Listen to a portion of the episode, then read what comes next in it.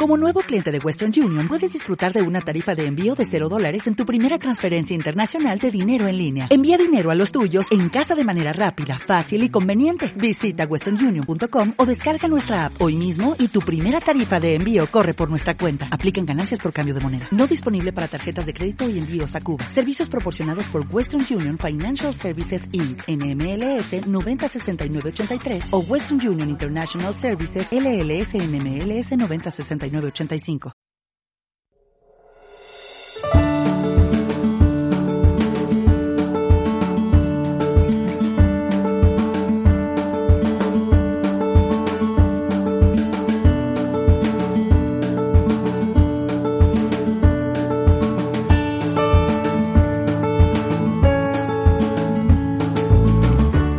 Buenas tardes a todos. Hoy tenemos en nuestro podcast de Moto 1 Pro a un invitado excepcional que es Carlos Sotelo. Eh, Carlos Sotelo, por un lado, me, apetecía muchísimo hablar con él porque soy gran admirador suyo de su carrera como, piloto, por un lado, y luego gran admirador suyo de su faceta como, como emprendedor.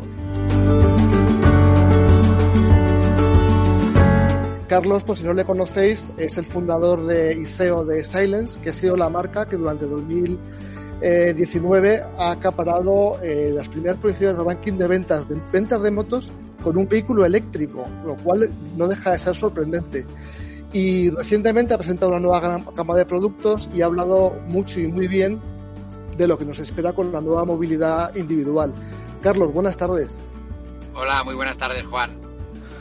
Soy un admirador tuyo, sobre todo porque durante una etapa de mi vida cuando yo tenía una, una hielera RC600, tú corrías el Dakar con una hielera como la mía. Cuando me compré una Africa Twin, tú corrías el Dakar con una Africa Twin. Y así, ¿no? Entonces, por un lado, siempre he sido como un gran fan de tu faceta como, como piloto. Y sobre todo, sí, Carlos.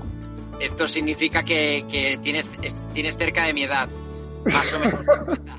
54, 55. Sí, y ojalá tus éxitos deportivos también los hubiera, los hubiera tenido.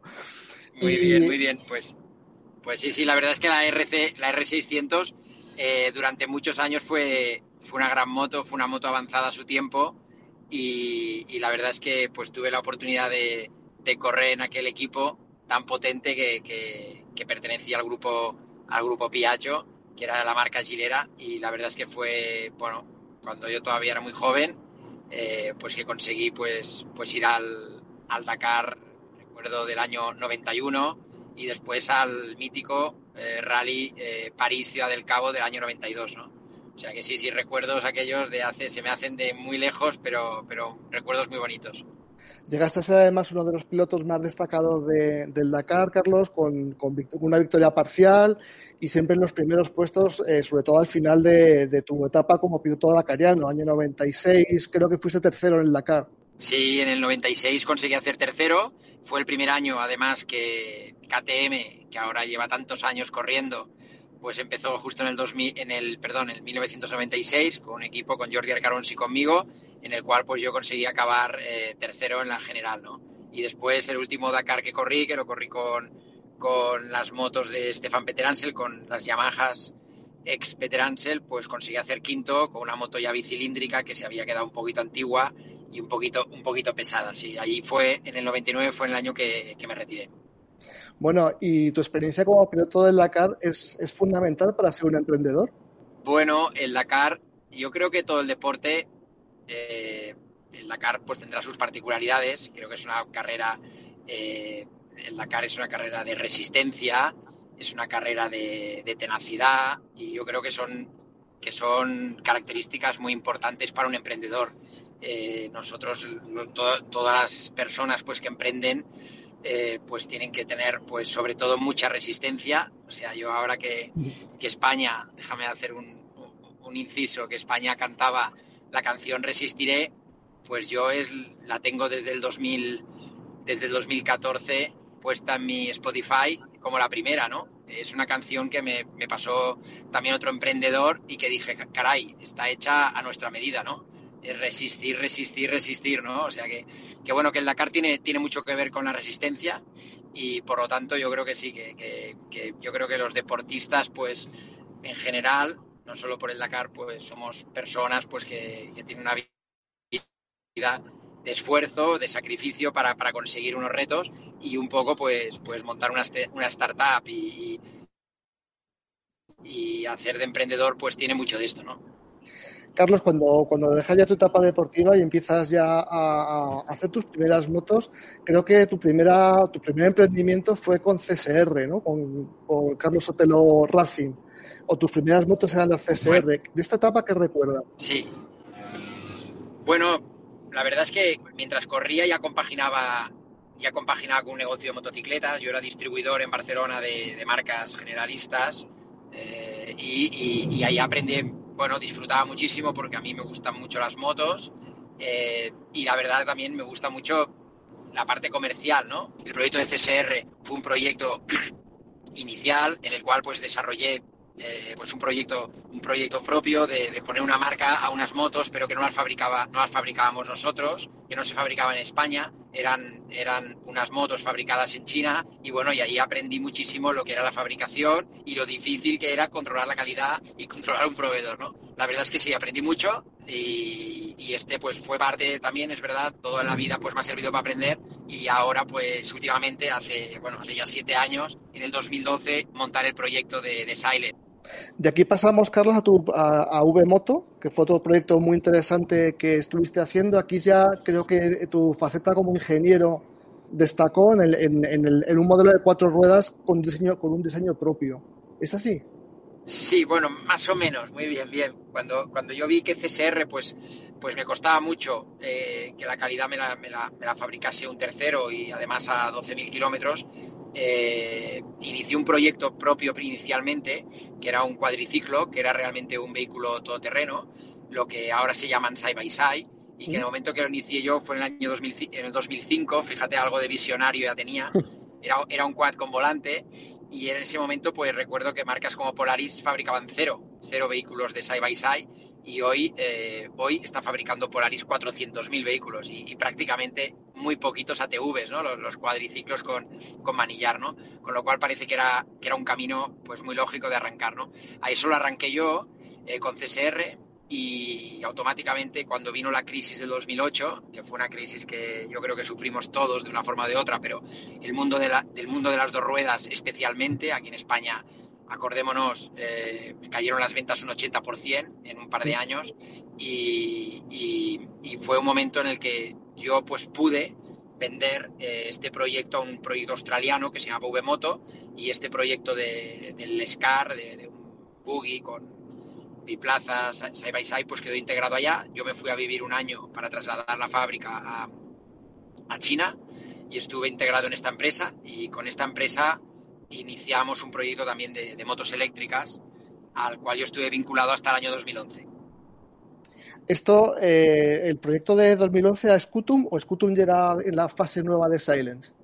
No, bueno, no, esto, esto era el proyecto, como te decía, cuando yo estuve trabajando en, en, V-Moto, en V-Moto y en China, era una empresa australiana y una empresa pues que también quería vender en Europa y ahí me, me habían pues cogido para ser el representante para Europa, ¿no? Evidentemente fue una etapa muy difícil, en Europa no se vendían motos, estaba cayendo en picado todo el mercado de la moto y allá pues con, con V-Moto, con este también emprendedor australiano, pues nos reinventamos, era una empresa que estaba en bolsa y tenía mucha capacidad para, para desarrollar productos y desarrollamos un producto eléctrico y lo desarrollamos allá en, China mismo, ¿no? Yo estuve allá viviendo un año, como te decía, y después pues vine aquí pues a dirigir un poco esta marca para su desarrollo en, Europa y aprendí mucho de lo que era una moto eléctrica. Sobre todo aprendí todo lo que no se tenía que hacer en una moto eléctrica, ¿no? Eran realmente, te estoy hablando del 2008, 2009, 2010, eran los primeros años de, los vehículos de los vehículos eléctricos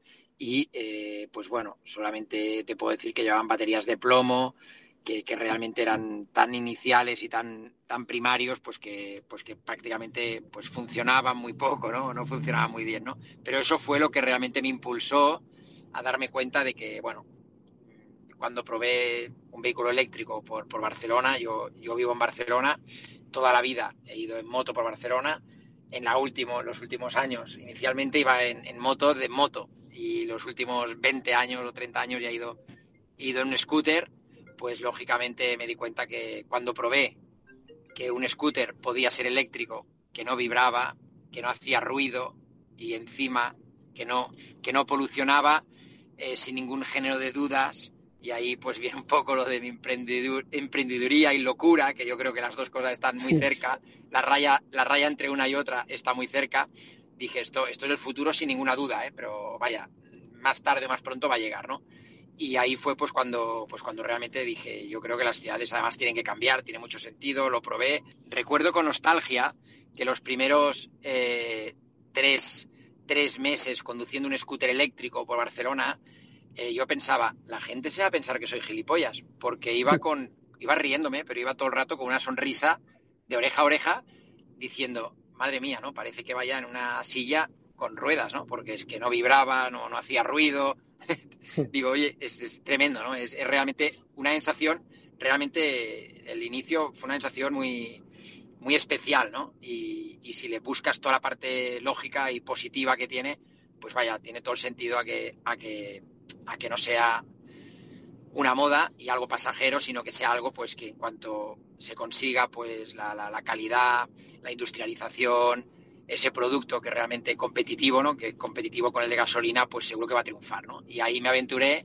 pensando que sería muy fácil y bueno, y realmente no era tan fácil, ¿no? Eh, ahí pues hemos sufrido, por eso te digo lo de resistiré, pues bueno, desde el 2012, desde el 2012 que, que monté Silence, eh, pues he sufrido muchísimo porque la primera etapa fue el intentar conseguir proveedores, no habían, no habían proveedores, había muchos amigos que me decían, hombre, pero en China no se venden muchas motos de estas. Digo, sí, sí, pero te regalo una moto de allá de China y me la tiras por la cabeza. No corren, no corren a más de 30 y no hacen más de 15 kilómetros de autonomía, ¿no? Entonces, bueno, pues era, pues era conseguir proveedores, que era casi imposible porque no habían. En Europa no habían y en China los que habían era para este tipo de vehículo de tan bajas especificaciones, ¿no? Con lo cual, con lo cual, pues, pues, pues, pues hizo muy complicado, ¿no? Ah, tuvimos que empezar a desarrollar muchos componentes para que tuvieran, para que tuvieran eh, prestaciones de un scooter como los scooters que estamos acostumbrados a llevar aquí en Europa, ¿no? De 125, de 200, con, con reprise, con velocidad, ¿no? Y bueno, y de, y de todo ese esfuerzo, pues, pues nacieron primero unas motos para flotas, donde, donde me pareció que era el primer mercado al que teníamos que intentar convencer, porque era el mercado que podía eh, pagar más dinero por delante, es decir, un upfront donde podía invertir al principio eh, más dinero y después, gracias al ahorro en mantenimiento y al ahorro en energía, pues realmente eh, poder, poder realmente sacar el, provecho, ¿no? Además de que además de que hay muchas empresas como correos, empresas importantes como Burger King, como bueno, eh, como muchas empresas de delivery también ahora también ahora pues como de motosharing, como, como es Acciona, pues que lógicamente cualquier tipo de, vehículo de estas características de dos ruedas, pues ya no se lo ya no se lo imaginan de combustión, ¿no? Ya no se lo imaginan un vehículo que polucione la ciudad, ¿no? Y entonces, pues ahí ha sido donde hemos aprendido y aprendimos muchísimo. Hemos, llevamos eh, cuatro o cinco años casi, pues fabricando motos y además motos, pues para, para el uso B2B, para, para el trabajo lo cual hace, lo cual hace que, que, son motos de uso intensivo y que nos haya permitido pues a todos los ingenieros de la empresa pues pues tener más conocimiento de las baterías de, los motores etcétera no y finalmente pues que hemos lanzado hace escasos seis meses eh, pues una, unas motos eléctricas para, para particulares no para la que llamamos la S01 y que es una moto pues que, que tiene unas prestaciones ya más, más contundentes de reprise y de velocidad punta, ¿no? Carlos, de los primeros sales, ¿qué fue más difícil? Eh, ¿Buscar eh, personas que te apoyasen, emprendedores que te apoyasen o financiación o diseñar eh, propiamente dicho la moto o las baterías de la moto? Muy buena pregunta, Juan. La verdad es que la verdad es que no, porque, porque es verdad que, que todo, todo, todo fue difícil eh, la verdad es que desarrollar la moto era, era, difícil, había que entender muy bien.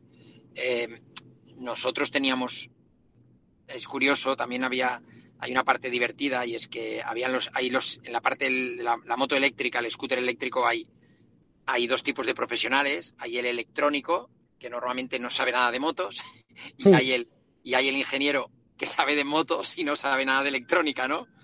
Entonces, bueno, había un poco de cada mundo y, se tenía que, saber, que saber eh, seleccionar pues estas personas, estos profesionales, y que cada uno se dedicase a lo que sabía, ¿no? Porque yo lo que sí que he visto, y en esto la primera parte, pues muchos proyectos de vehículos eléctricos que lo han liderado o, o ingenieros muy buenos en motos de combustión y ha sido un fracaso toda la parte electrónica y lo he visto y he visto también eh, electrónicos desarrollando una moto eléctrica y viendo pues que, fracasaban estrepitosamente con, con, toda la parte mecánica, ¿no? Que, entonces no saben pues de suspensiones, no saben de bastidores, no saben de cómo realmente se comporta toda la parte ciclo una moto, ¿no? O sea que hay mucha complejidad, había mucha complejidad en la parte en la parte de desarrollo y, también, y también has nombrado, yo creo que también altamente difícil y, sobre todo en España, cada vez menos, yo creo que cada vez menos, pero sobre todo en España también difícil el conseguir eh, venture capitals, el, el, conseguir dinero que ayude a impulsar estos proyectos. Pero en esto tengo que decir que yo tuve la suerte en ese momento, pues de bueno, de contar con el apoyo del Departamento de Venture Capital de Repsol y el Departamento de Venture Capital de la Caixa, que creyeron en mi proyecto por encima de por encima de muchos otros proyectos que había en ese momento, que fue un momento en el que España y en el que concretamente Cataluña pues perdía grandes fábricas de, combustión. Y entonces a partir de ahí nacieron pues proyectos pues proyectos de eléctricos. Y, sobre ellos, pues, pues bueno, el nuestro pues gustó más a estos, a estos fondos y nos invirtieron, ¿no? La verdad es que yo creo que España cada vez está más preparada para, para emprender y cada vez hay más fondos eh, pues dispuestos a apoyar proyectos pues que tengan una estrategia y que tengan eh, bueno pues que, que sean un proyecto proyectos escalables ¿no? que puedan crecer como el de Silence, que puedan crecer, que puedan volverse proyectos internacionales y ojalá, porque no, algún día pues una marca, una marca mundial, ¿no? Carlos, eh, has hablado antes que el siguiente paso, el paso que ha dado este año ha sido ya entrar en el mercado de los, de los particulares. Ya una vez la logística, una vez el, el motosharing la tenemos ya más o menos controlado, ahora yo creo que el reto son los particulares, pero además de los particulares, esto tiene la complejidad de poder montar una buena red de concesionarios para distribuirlos. ¿O habría otra manera de distribuir las motos eléctricas que no se fundamentase en una red de concesionarios? Bueno, Juan, es verdad. Eh, realmente la parte del B2B ya la hemos hecho. Hemos, hemos matriculado muchísimas motos en España en B2B. Eh, y ahora el reto son los, son los particulares. Para el reto de los particulares es un reto mucho mayor porque, porque tienes que contar o con una muy buena distribución eh, o con una llegada online, online para poder vender, ¿no? Yo particularmente creo más, y esto quizás es porque todavía soy del siglo pasado, y probablemente, probablemente ya lo estoy diciendo mal, ya no estoy en el día. Em, yo creo mucho en poder crecer gracias a partners, a partners distribuidores, a empresas, a empresarios que sepan vender en cada, en cada eh, población y que gracias a ellos podamos desarrollar la marca en toda Europa. ¿no? Esto es lo que está intentando Silence. Queremos crecer a través de flagships stores, es decir, de, distribuidores oficiales únicos, únicos y exclusivos para cada, para cada provincia, para cada región. Esto es lo que, esto es lo que está determinando todo un equipo eh, comercial para, para exportación. Y, y, esto es un poquito como, como tenemos la estrategia montada. Pero sin dejar de lado sin dejar de lado algo que poco a poco también va a ir, ganando terreno, que es la venta online, eh, que yo creo que tarde o temprano también va a llegar y, bueno, esto lo está demostrando un fabricante ya mundial de número uno que hace un par de años se reía todo el mundo de él, que se llama Tesla, y hoy es la empresa, si no me equivoco, de más valor mundialmente dentro de la automoción, ¿no? Eh, a mí se me ponen los pelos de punta cuando lo digo. Y estos señores, este tal Elon Musk, que también parecía un charado hace solo dos años, hoy tiene pues una de las empresas con más futuro, con más futuro en el mundo, que, lo que hace pues es vender y vehículos de cuatro ruedas y muchos de ellos en muchos países no lo hace a través de a través de, distribuidores, lo hace con venta directa a través de a través de la web, ¿no? O sea que, realmente es algo que, que en Silence estamos muy atentos, estamos poniendo medios para que para que cada vez el canal online funcione mejor, ¿no? Si tuviéramos que vender una, un Silence a un particular que fuera reacio al mundo eléctrico, ¿qué le diríamos? ¿Cómo, cómo diríamos, cómo destacaríamos nuestra moto para, para posicionarla? ¿Qué argumentos tendríamos para vender un Silence? Bueno, solo tenemos uno, que la prueben. Que por favor, que por favor vengan a probarla. Que ahora tenemos flagships en España casi 20, casi 20, ojo, que se dice rápido, van, van por provincias, a casi una por provincia. Queremos tener pues casi 50 y, y realmente lo que se trata es probar, es, es, realmente cuando estamos teniendo una tasa de conversión eh, de las más altas del mercado. O sea, lo que nos están diciendo nuestras flagships es que de, cada de cada tres motos que se vienen a probar, una la compra, ¿no? Es casi un 30%, es un 30% de, de conversión. Y esto en el sector de la moto, tú sabes que nosotros contamos con Antonio Muniente eh, dentro del Departamento de Relaciones Públicas y él es un experimentado periodista también del motor de toda la vida. Me decía que estas cifras de conversión no las conseguían ni las mejores marcas de combustión. Entonces, lo que, lo que hay que hacer, un, pues que, que, sentirás la diferencia, ¿no? Eh, tiene un reprise, tiene unas características propias de, de, un scooter, del mejor scooter de ciudad, yo diría, pero con la ventaja que no polucionamos, que no hacemos ruido, que no vibra, con lo cual, pues hay muchas personas que lo prueban y que enseguida pues se enamoran, ¿no? Y el sistema, sobre todo, también de batería, que es muy sencillo de utilizar. la idea hasta que la batería tenga un pequeño carrito para poderla transportar cómodamente, yo creo que también es un buen elemento, de, un buen argumento de venta. Bueno, tiene, tiene, yo creo que tecnológicamente tiene, tiene muchos detalles. Este, este es, uno, es un detalle muy importante y es que la batería tiene, una, tiene la batería más grande que hay en el mercado extraíble y que funciona con un sistema patentado de extracción que le llamamos fast and easy, rápido y fácil de sacar, muy fácil y muy rápido, en el que caen unas ruedecitas y te lo puedes llevar rodando pues a tu casa, a la oficina para poder cargar, ¿no? Esto yo creo que, es un detalle que gusta porque en un scooter para que tenga prestaciones y para que tenga velocidad tiene que tener una gran batería. Pues esto lo conseguimos con una batería extraíble que además te la puedes mover, ¿no? Y después otro punto muy importante de nuestra moto que, que, no valoramos es una moto que la tienes conectada con el teléfono, ¿no? Es una moto que hoy por hoy la puedes arrancar desde el móvil, eh, puedes saber, sabes en todo momento dónde está la moto y es una aplicación en la que estamos trabajando muy fuertemente para que realmente cada vez tenga más, temas, tenga más accesorios, pero más accesorios que sean útiles, ¿no? Por ejemplo, en el que estamos trabajando ahora es que sea una moto que se pueda prestar, ¿no? Prestar a un amigo y por qué no en un futuro pues poder hacer sharing con tu moto cuando no la utilices, ¿no? Entonces, bueno, yo creo que, que, estamos muy enfocados a lo que, a lo que tiene que ser, a dar soluciones a, los problemas de, de, los ciudadanos y, yo creo que, que, es lo que está pues haciendo pues que yo creo que empezamos a tener algo de éxito con, con nuestro producto, ¿no? Durante la presentación, Carlos, de los nuevos modelos, también estuviste hablando de, del escenario de movilidad que se nos presenta ahora después de esta, de esta situación tan excepcional del, del COVID-19. ¿Cómo te planteas que va a ser la movilidad o qué necesidad de movilidad vamos a tener a partir de ahora y dónde pueden estar tus productos? Bueno, nosotros, evidentemente, lo, lo, lo, del COVID ha sido, ha sido tremendo.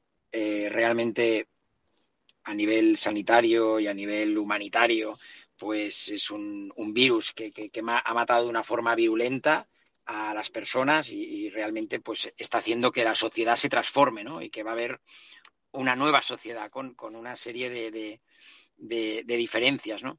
Entonces, hombre, yo espero, espero y deseo pues que nos haya servido para darnos cuenta de que, de que realmente el mundo está muy apretado, de que realmente eh, es un virus que, yo creo que, que, viene un poco a decirnos que, que estamos en un mundo un poco en el límite, ¿no? Y, y, en este, y en este confinamiento lo hemos visto, ¿no? Los que tenemos la, no sé si decir suerte o desgracia, de vivir en grandes ciudades, lo hemos visto, ¿no? Que ha desaparecido Yo vivo en Barcelona y ha desaparecido la polución. Por unos meses hemos tenido Barcelona con unos niveles de polución de casi menos el 80% de polución, ¿no?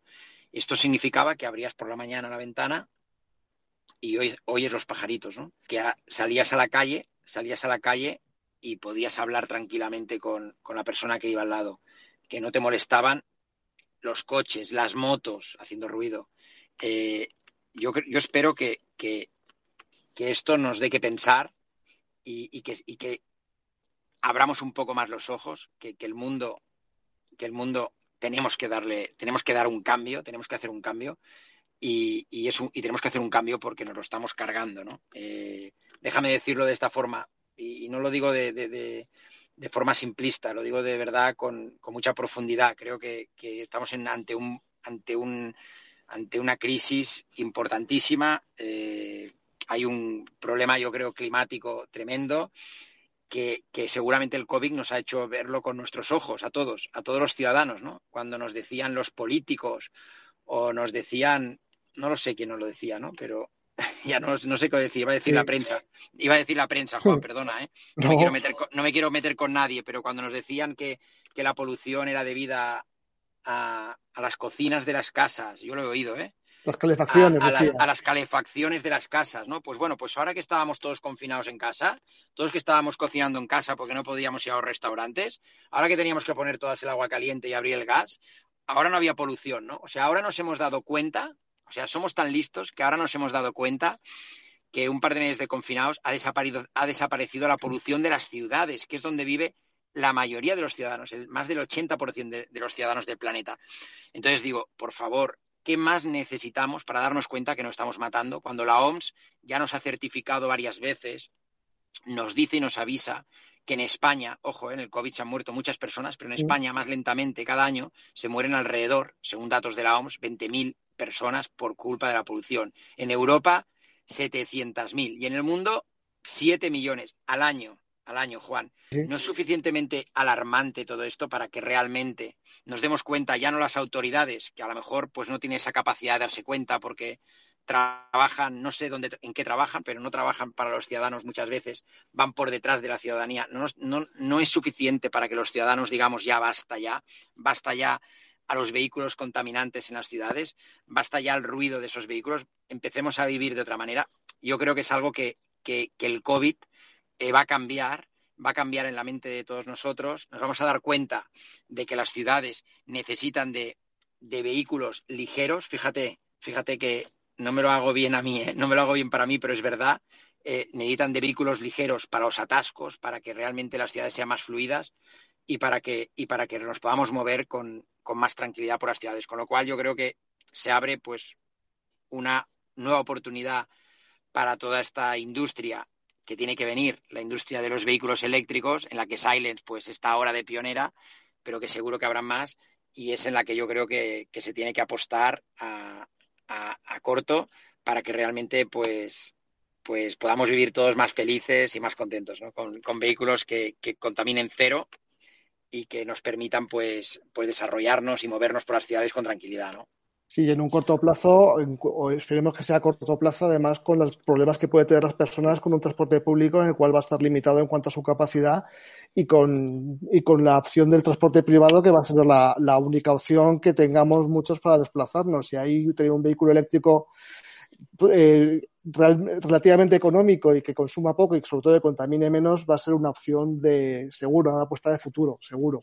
Correcto esto es lo que pienso yo también. Vehículos ligeros, vehículos ligeros, cero emisiones, dos, tres y cuatro ruedas. ¿Por qué no? Una moto no, que no ocupe, que no ocupan espacio, que ya lo sabemos. ¿Por qué no un vehículo con tres ruedas que no ocupan espacio? O ¿por qué no un microcoche eléctrico para ir por las ciudades? ¿no? Yo creo que eso es lo que tiene que se, les tiene que dar paso a esos vehículos también de, de uso privado o de sharing para que sean complementarios con los vehículos de transporte público. Y no nos olvidemos que también es muy triste en los miles de autobuses, vehículos públicos que contaminan porque no hay todavía eh, vehículos de este tipo sin contaminación, ¿no? Yo creo que es algo que tenemos que, en, lo, que tenemos que se tiene que trabajar, ¿no? Sí, yo quería extender también ya un poco esta, esta pequeña eh, reivindicación que estamos haciendo a que las ciudades consideren y den facilidad al uso de la moto. ¿no? Eh, desgraciadamente Barcelona pues está replanteándose un poco su escenario para dar más cabida en las aceras a peatones, pero tampoco puede ser en detrimento a que las motos pueden, no, puedan aparcar de una manera más fácil o más fluida. Bueno, esto yo, yo creo, perdona, déjame, déjame hacerte un hincapié con el tema este que es muy triste. Eh, Barcelona es la ciudad desde hace varias décadas eh, la número uno, número dos, número uno, número dos en Europa, en Europa de circulación con motocicletas. Hay más de 275.000 motocicletas que pagan impuesto de circulación, que se mueven diariamente. Hay más de 600.000 desplazamientos interurbanos en motocicleta, que esto es lo que hace precisamente que no haya congestión en Barcelona como en otras ciudades. Entonces, es una pena que los políticos que tenemos ahora tengan una visión muy corta y solamente vean las bicicletas como la solución del problema de movilidad en Barcelona, cuando las, cuando las bicicletas son el 2% de la movilidad. Entonces, bueno, es una pena que tengamos estos políticos. Los políticos están para mejorar o para cambiarlos y ojalá que así sea en el futuro y nos den donde y, y le pongan a la moto donde se debe, que no es sacándola de la acera y sacándola de todas partes, démosle sitios a, las motos en las, eh, fuera de las aceras. Si las aceras las necesitan los ciudadanos, está clarísimo que primero son los ciudadanos, pero las motocicletas tienen eh, eh, en, un, espacio, fíjate, en, una plaza de parking de un coche en la calle caben seis motocicletas. esto es lo que esto es lo que se tiene esto es lo que tiene que hacer el ayuntamiento. Yo creo creo que cabe en casi en casi cualquier cabeza que es uno de los modelos más claros en que para Barcelona y espero pues que las autoridades rectifiquen. Que eh, hablando, porque me ha dicho Carlos que no tenías demasiado, demasiado tiempo, hablando del futuro, mirando un poco al futuro, eh, y si se puede contar algo, que, ¿cuál es el futuro de Silence? ¿Qué es los próximos pasos y sobre todo la alianza con SEAT? ¿Cómo, cómo se ha fraguado? ¿Qué ha pasado con, con, un fabricante de coches y la unión con un fabricante de motos como, como vosotros? Bueno, dos cosas. Una, uno, el futuro de Silence. El futuro de Silence está hoy en, la internalización.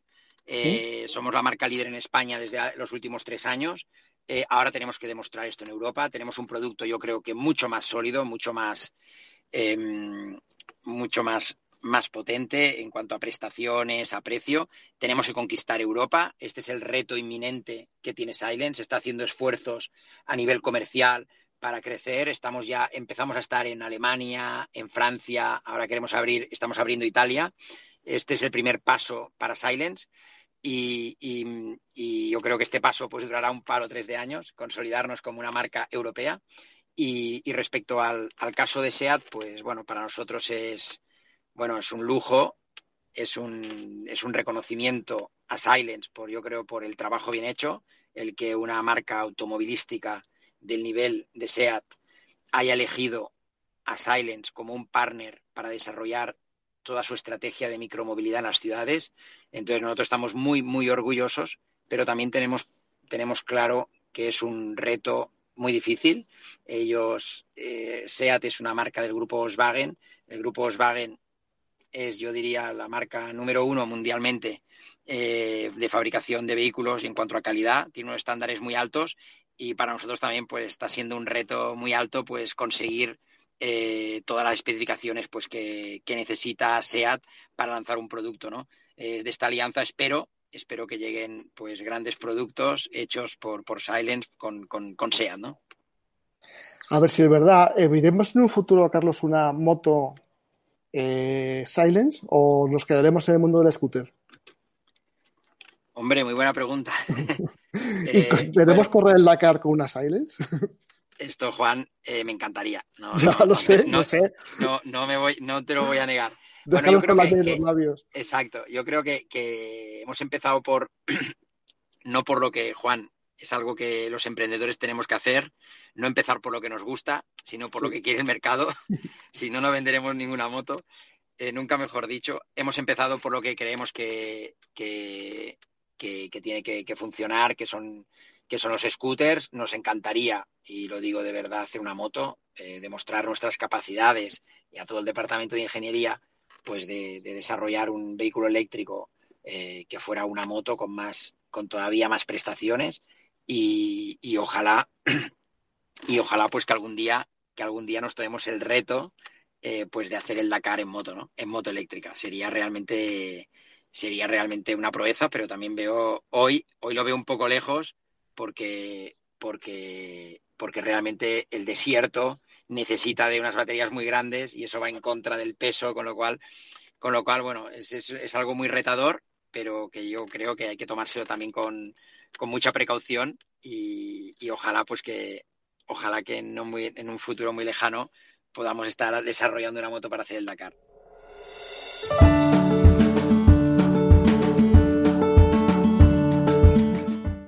Carlos, pues muchísimas gracias por tus sueños, muchísimas gracias por, por, materializar tus sueños en una marca como Silence, que va a ser una marca de referencia, ojalá y seguro que va a ser una marca de referencia en Europa.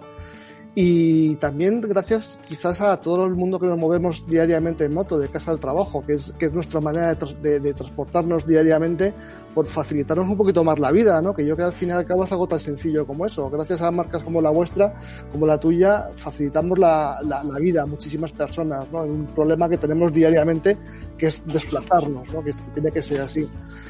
Lo dicho, muchas gracias por tu tiempo, Carlos. Y contamos contigo para preguntarte más cosas en un futuro, si nos dejas.